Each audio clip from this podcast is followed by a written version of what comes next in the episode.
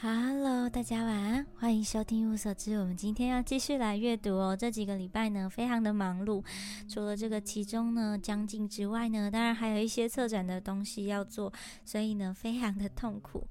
那当然呢，我也想送一个座右铭给我自己哦，就是呢，这个时间呢就像乳沟一样，用挤的就会有了。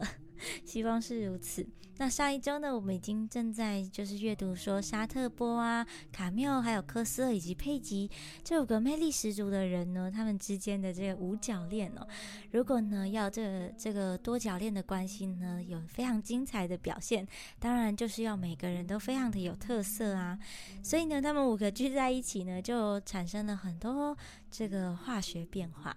那今天呢，我们要继续往下一个章节哦，沙特与波娃世代的榜样这里，继续来阅读他们的故事。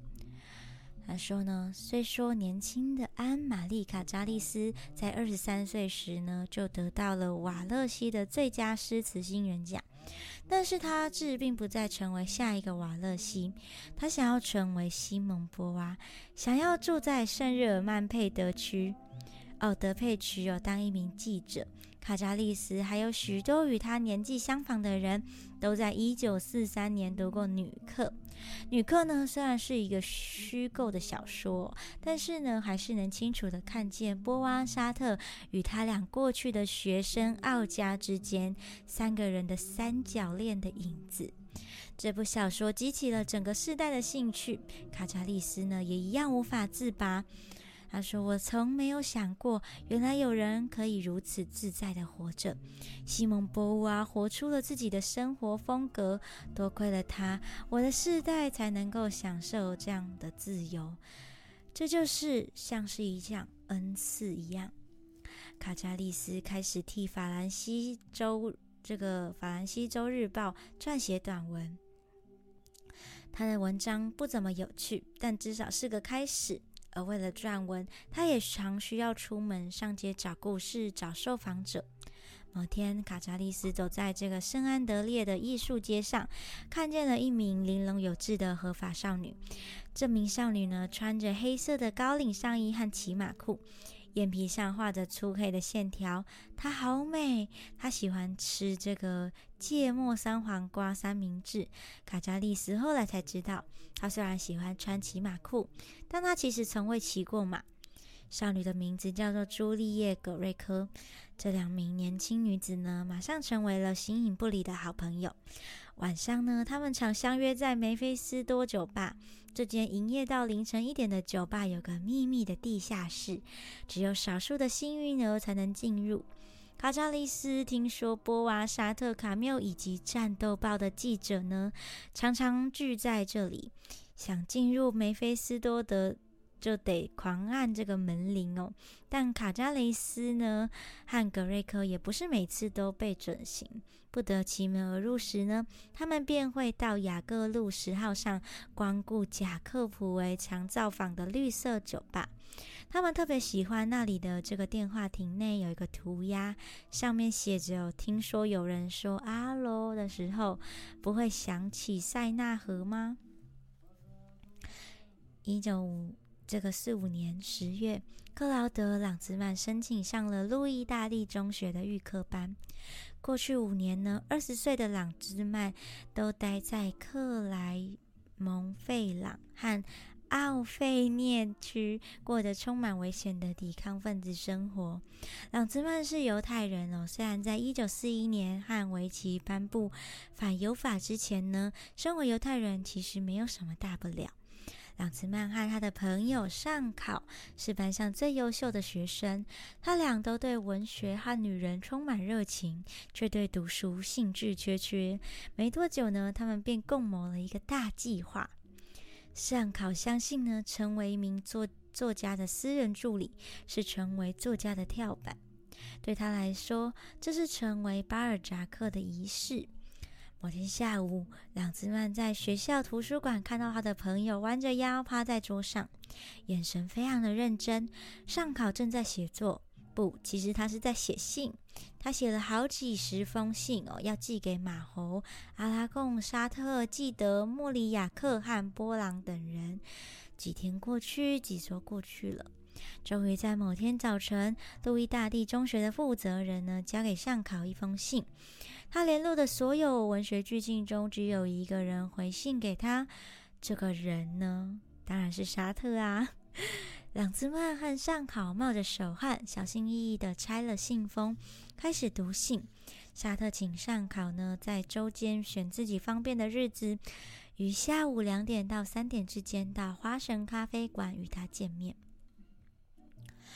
两人，这个他们见了面，沙特也很喜欢这位年轻人。就这样，沙特的第一位秘书由路易大帝的中学图书馆牵线哦。事实上呢，上考和沙特两个人都搞不清楚秘书到底该做什么，还有秘书对哲学家有什么帮助。上考发明了一套方法，逼得沙特呢不得不慢慢开始整理自己的日记和财务。换句话说，就是整理人生。沙特出了名的爱挥霍。他坚持工作酬劳要领现金，喜欢在身上带着厚厚一叠钞票，上餐厅或咖啡馆也总是抢着付钱，从不让其他人出钱哦，还会留下丰厚的小费给服务生。哇，原来沙特是这样子。沙特呢出奇的慷慨，真的。也因此呢，引来许多临时手头紧或者是有长期财务困难的朋友。沙特会私下呢替过去的学生支付堕胎费用，负责前情人或者是现任女友的这个房租。天哪，借钱给捉襟见肘的作家，接受过他资助的人呢，都非常的多。其实呢，沙特并没有物欲，实际上也是一无所有。上考很快就意识到自己的主要任务是帮助沙特抽离日渐繁忙的社交生活，帮他逃避他这个从他身上呢捞油水的人，这样沙特白天才能够有足够的心情和时间来专心写作。上考放弃了学业，在学院路上的这个破酒店租了一间小房。这个酒店位在第五区的索邦大学旁边。他还搬了一张小桌子到沙特的公寓，每天早上十点到下午一点，上考就在那里接电话、回信、整理沙特的日记。上考是想要独占这个沙特吗？就是把他旁边的女人通通赶走，然后沙特的钱就只会是给他这样子。好，没有，我错了。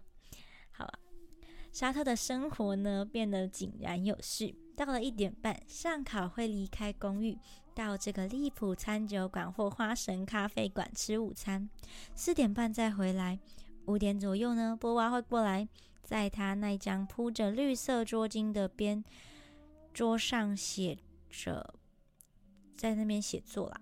他们会坐在一起，一路工作到晚上八点，有时候呢，甚至到九点才会一起出去吃晚餐。为了放松一下手指，休息一下。沙特有时候呢会坐到钢琴前哦，练习贝多芬的奏鸣曲，或者是巴哈的前奏曲。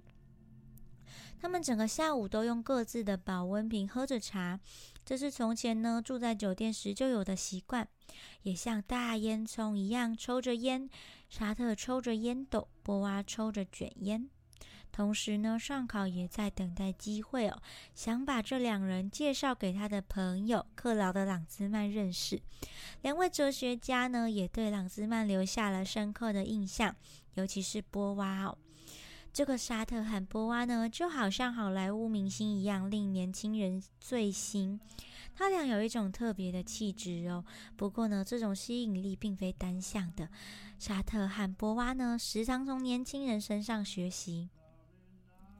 每个人呢都能够从交流中成长得意。鲍西斯维昂就带领这个沙特和波娃进入爵士乐的世界，时常呢带着他俩新开的爵士舞厅哦，呃哦，就是带着他们两个呢上这个新开幕的爵士舞厅，例如巴黎的先这个先贤寺。附近开的这个洛里昂洞穴，这是第五区卡梅路五号上的酒店地下的小舞厅。小酒店的老板呢是来自这个布列塔尼的裴侯多夫妇，他们觉得哦，不妨让常来这个住宿的爵士乐手呢，每晚五点到七点，在拉丁区呢替年轻人演奏。位于地下室的舞厅通风不好，但是在这两个小时内可不能让人窒息，所以舞厅的门呢都会开着。店内的年轻人呢，顶多就是觉得热了一点。为了申请政府的营业营运许可，裴侯多夫妇呢承诺酒吧的利润将会全数捐给残破不堪的洛里扬镇暂时就是解放的法军的盟军哦。法国的盟军把洛里昂呢炸得这个面目全非，所以呢，他们当然需要一些钱来这个重新重建。那这个裴侯多夫妇的舞厅入场费呢是全左岸最低的。这样做的目的呢是为了要吸引年轻人呢，而他们也成功了。好，来到下一章，只有女性的解放。他说九月初呢是巴黎的回归季。巴黎人纷纷从乡下老家返程，每个人都得到了充分的休息，也晒黑了一些。学童点过自己的铅笔，擦去书包上的灰尘。评论家也磨刀霍霍，准备迎接新一季的小说、电影和剧本。回归季呢，是展开新计划的好时机。波娃也有一个新计划。暑假前呢，沙特才向波娃提了一个论文题目，叫做《女人的条件》。换句话说呢，就是身为女人代表的意义。波娃很喜欢这个主题，并且打算从自身的经验下手。波娃已经不是初出茅庐的黄毛丫头了。三十八岁的波娃在主题和手法上都可以更加的大胆。波娃起初以为这是一件容易的工作，这份研究顶多像是练习文笔。他心想呢，这会是一个短篇论文。波娃由父亲带大。他父亲呢，其实是一直想要一个儿子的。父亲发现波娃智慧过人，学术有成，便鞭策波娃继续学习。所以波娃的成长过程和其他众多女性大不相同。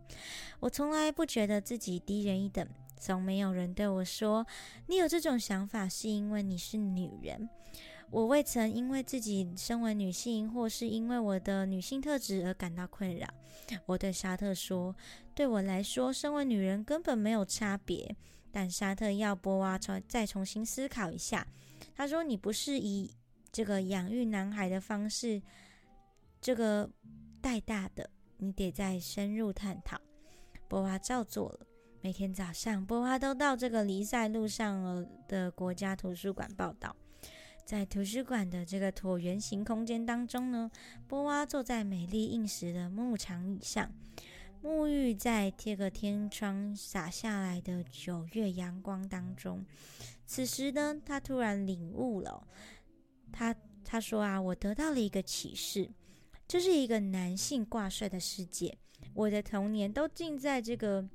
男人创造出的各种迷思之中，如果我是男孩，当时面对这些迷思的态度就会不一样。我开始深深受到这个想法的吸引，本来打算写的这个自白书也因此停摆，这样我才能专心研究这个女人的条件。这绝对不会只是一篇短文，还得花上不少时间。于是波娃开始着手这个即将。为之震撼这个全世界的这一本书哦，大家猜是哪一本书呢？没有错，当然就是《第二性》啊！诶，之前我在那个就是呃斯图加特哦，就是不是有一个大家往美必去的斯图加特世界很美的图书馆，排名前十的一间就在斯图加特，然后我就去那里。那当然呢，我也是在这里，然后就看了《第二性》的这个德文版。那我跟他当然没有看得很理解啦，不过就是觉得哇，可以呢用别的语言呢去阅读这本书，也是一种很奇妙的体验。好，接下来他就说啦，波安呢一向不顾社会传统的束缚，随心所欲的过生活，所以研究这个主题对他来说呢，也是一趟自我发掘的旅程。借着这项研究，他开始了解为什么女性呢都对他深深的着迷。波娃的生活就像是解放的最佳典范，年轻世代所向往的生活模式。波娃也将巨细靡遗的分析，就连最赤裸的姓氏也不会放过。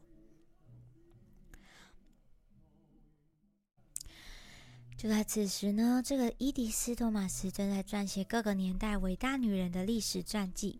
托马斯在一九四五年底哦出版了两部新小说，这两部小说呢是他转换跑道的契机。二十二岁，这个至今。托马斯共出版了七本小说，但他从未享受过成功的果实。于是他决定转换跑道，心想呢，也许从小说呢跳到非小说会是一种解脱。更何况呢，他才刚被派任为国家档案馆的馆长，手边有满坑满谷的史料跟资源。有两间出版社对托马斯的传记计划很有兴趣哦，一间想发行《圣女贞德》的介绍，另一间则是想推出1848年第二共和以来的女性主义先锋合集。这时的欧西是文学杂志《方舟》的特约作家和评论家，欧西想尽办法的帮助托马斯。欧西在托马斯身上看见了一名女权斗士的感觉。这托马斯小说中的所有女斗士呢，皆罔顾自身安全，这个安危哦，摒弃传统女人的条件，她们拒绝为他人而活，也拒绝依附他人，她们想要独立自主。有了欧西的支持哦，托马斯呢便开始着手新的编写计划，同时呢也一边完成他提名为《夏娃与其他人》。的短篇合集，这些短片当中呢，有一个共通的故事主轴，就是女性从丈夫和上帝手中取回自主权，强调女性的解放以及满足生命中的欲望。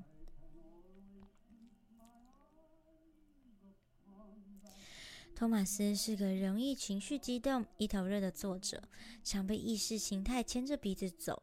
反观波娃的杰作，内容深具哲理，文风冷静精要。虽然他俩呢只有一个人为后为后世颂扬，但实在没有想到，这两位年龄相仿的女人，竟在同一个时间，相隔这个仅几条街的距离，一起思考着相同的困境存在困境。身为女性，该如何解放？如何在男性当道的世界当中独立自主呢？虽然说呢，在波娃这个第二性当中，还有在波娃其他撰写这个女人的相关的议题的时候呢，仍然也会看到一些没有那么平权的论调。不过呢，当然他这个书出版了之后，就引发了很多人开始对于这个议题的关注，重新的思考。比如说像波娃，就他就曾经说过，他就说啊，女人是成为女人，但其实我觉得男人也同样是。成为男人，就是没有一个人呢，就是同样都是有社会刻板印象啦。不管是任何一种性别，其实都是有的。不仅仅有女人有遇到同样的问题，当然男生也会遇到相同的嗯困境和处境。不过呢，在那个年代，当然女性的受到的约束还是比较多的。啊，说啊，波娃身边有太多女性朋友，无法鼓起勇气有追寻解放，这是中产阶级难以改变的沉重常态。波娃只要看见身边的这个英国玫瑰，用来形容迷迷人的英国女孩，科斯勒的另一半未婚妻这个佩吉就知道了。佩吉和她的双胞胎姐姐这个西利亚。很小就成为了孤儿，她在英法贵族寄宿学校求学，学费由环境较为优渥的表亲负担。这对姐妹呢，聪明伶俐，精通多语，美丽又女人味。约莫二八年华之时呢，出现在英国南部时髦的这个洛呃格莱德邦。的歌剧院怎会引人频频回头？但是他俩唯一的志向就要成为上流名媛或是某某某的太太。若要选择另一条突破现状的道路，就需要强大的决心和钢铁般的意志，甚至可能还需要一点癫狂。佩吉没有这种特质啊，他的个性温和敏感，善于照顾人，有些调皮，但不至于叛逆。他就是波娃和托马斯不想要成为的那一种人。他俩呢，这个顽强抵抗，就是不愿意变成那样。这个马美和方心一样是准人妻，他们唯一的才华就只有帮助丈夫发展事业，当男人背后默默无名的女人。这种生活的不公和虚伪将导致他们的婚姻失和、家庭失衡，甚至还赔上健康。诶，我觉得这里的论调啊，就是真的是蛮导向某一边的。不过我自己在，就是因为我高中也是读女校嘛，所以呢，我自己有一套思考的方式，就是我觉得，如果说，嗯，女权主义呢，是就是对于传统女性的某一种反抗嘛，就是我不想要变，我不想要像传统女性那样，我想要变成新的，就是新女性。但是呢，传统女性如果她自愿是传统女性的话，嗯，那么，那么女权主义就变得有点像是男性的男性之于传统女性的角色了，不是吗？就是我一直在思考说，会不会，嗯，我们都喜欢这样的抗性，可是其实呢，乖乖牌或者是传统女性的特质呢，也是有它的优点啊，或者是有些人他就愿意变成那样子，有些人他就是喜欢这样子的样子呢？那这样的话，不就变成女权主义者也是破坏自己这个同性的某一群人了吗？嗯，这是我那时候在思考的一些想法啦，给大家参考一下。那一九四四年的一月，佩吉在这个西利尔康诺利伦敦贝德福德广场的公寓派对当中遇见了未来的丈夫。那时起，佩吉便一直是科斯勒成就的。这个幕后推手，后来呢，科斯勒决定呢以英文写作出版。这个佩吉的角色呢就更为重要了。佩吉是丈夫的译者、编辑、文案作者，也是他这个昼夜霸凌、偶尔求欢的对象。科斯勒还有其他床伴。这是科斯勒第二次改变写作语言了。求学时代，科斯勒从匈牙利文。转换跑道至德文，现在他决定不再以德文写作。一直以来呢，科斯勒都相当依赖身边的女人来替他翻译、做研究、打字、编辑文稿。科斯勒当时的畅销之作《正午的黑暗》是在二战以前以德文完成的作品，由当时的英国女友雕塑家这个戴芬妮·哈迪翻译成英文，并转交给这个伦敦的麦克米伦出版社。替科斯勒打点生活与工作的女人也是有一些好处的，因为科斯勒呢。这个佩吉得以过着缤纷的生活，还能认识当代最杰出的这些知识分子和作家。佩吉常迷倒这些人，偶尔也会被某些人迷倒。一九四六年二月十五日，佩吉在这个驶离瑞士洛桑的火车餐车厢内呢，写了一张明信片给西利亚。他说：“亲爱的双胞胎姐姐，昨天我和这个崔西塔。”崔斯塔查拉，对不起，这个翻译哦。共进午餐，他约我以俄罗斯政府贵宾的身份呢，同赴维也纳。查拉是始终的史达林主义者。可斯勒和佩吉也常款待有名的宾客，像是刚刚失婚的乔治威尔，这个欧威尔就带着他八十八个月大的儿子理查到他们家共度耶诞。他竟然贸然向这个马美的。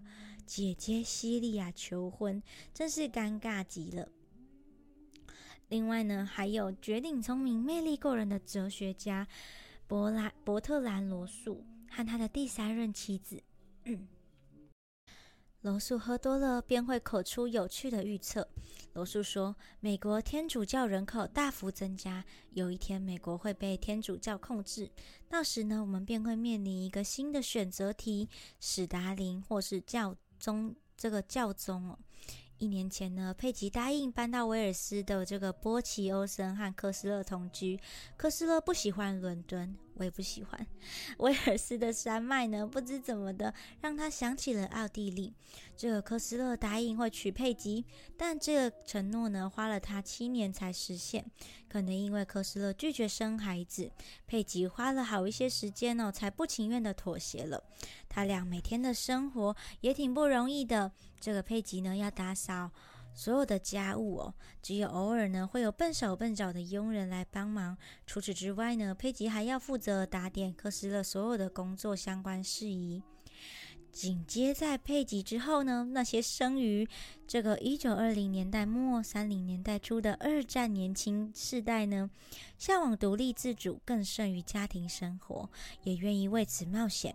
可能是因为圣日耳曼佩的德佩区的氛围哦，或是呢杯中久违的浓郁真咖啡，或是对于波娃的崇拜。总之，格瑞克和他的朋友卡扎利斯就是不愿意成为任何人身边的。听话小女人，这不只是工作和赚钱养活自己的问题，必须像托马斯笔下的女豪杰一样自立自强，心理上不依赖任何人，才能感到完整。这些年轻女性也决定要享受自由奔放的性生活，就像欧西和波娃一样。格瑞克和卡扎利斯觉得，晚上的圣日耳曼大道上，梅菲斯多酒吧厮混的战斗报记者，不论年轻与否，都很有魅力。两支舞中间的时间，他们会从巴黎消失个几天，跑到黑森林访问马丁梅德格这名德国哲学家，会边抽着陶瓷烟斗边说：“原子弹是笛卡尔逻辑的产物。”接着请回这些法国访客。虽然格威科和卡扎利斯很欣赏这些记者，却也不打算投怀送抱。事实上，他们是致命的小俏妞。他们决定用男人对待女人的态度来对待男人。OK，好，今天呢，差不多阅读到这里哦。我觉得呢，非常的有趣。你们也觉得呢？我们应该要对待这个男人对待女人的态度来回报给他们吗？冤冤相报何时了呢？